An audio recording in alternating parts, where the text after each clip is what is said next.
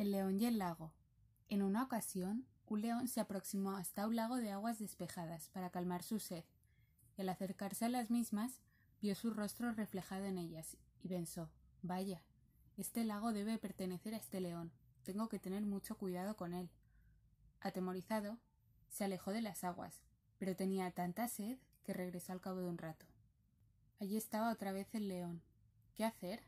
La sed lo asfixiaba, y no había otro lago cercano. Retrocedió.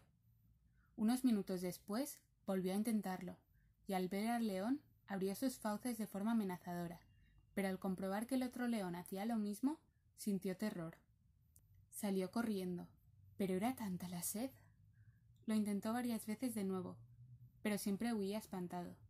Pero como la sed era cada vez más intensa, tomó finalmente la decisión de beber agua del lago, sucediera lo que sucediera. Y así lo hizo. Y al meter la cabeza en las aguas, el león había desaparecido.